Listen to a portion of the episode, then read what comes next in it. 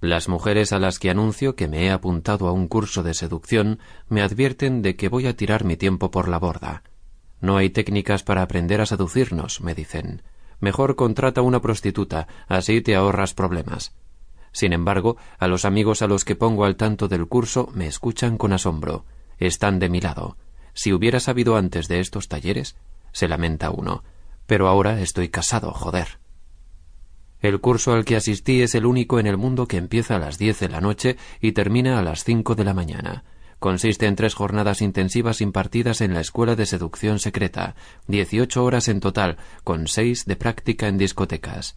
Desde que abrió sus puertas en 2006 ya han pasado por sus aulas 600 hombres y muchos no paran de romper muelles de la cama. Otros se casaron, perdieron la virginidad o tuvieron hijos y un puñado hacen malabares para mantener siete noviazgos.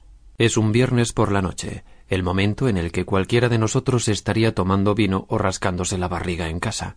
Sin embargo, aquí estamos, pegados a los pupitres, bolígrafo en mano.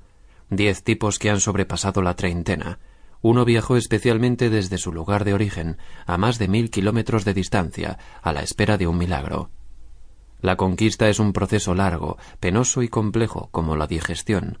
Algunos alumnos pueden tener bloqueos en distintos órganos y otros hasta dificultades para llevarse comida a la boca. En la primera clase, cada alumno presenta en público la historia de su fracaso. El primero dice Siento que entre las mujeres y yo hay un muro.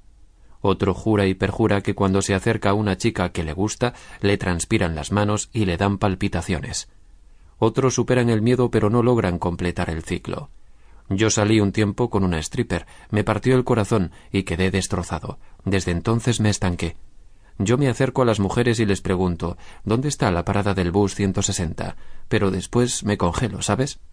Te entiendo, le dice un instructor pero deja de decir sabes cada dos por tres. Es señal de inseguridad.